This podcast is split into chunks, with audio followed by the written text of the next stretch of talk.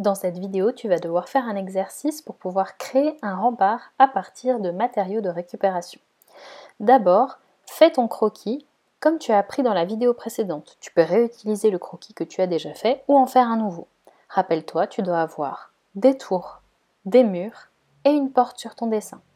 Nous allons maintenant apprendre à lister le matériel dont tu auras besoin pour le créer par la suite. Sur ton croquis, tire une flèche depuis une des tours. Une fois que tu as tiré ta flèche, tu vas dessiner le matériel que tu vas utiliser. Ici, je dessine une bouteille de PET.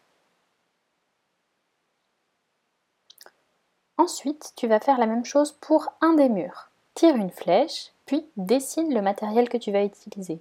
Ici, je dessine une feuille blanche.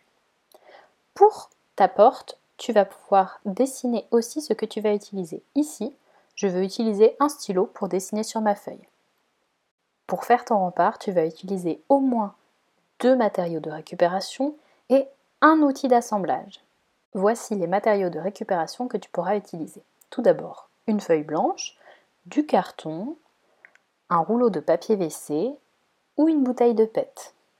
Pour résumer, tu vas devoir fabriquer ton rempart avec au moins deux matériaux de récupération, soit une feuille, soit un carton, soit un rouleau de papier WC, soit une bouteille de PET.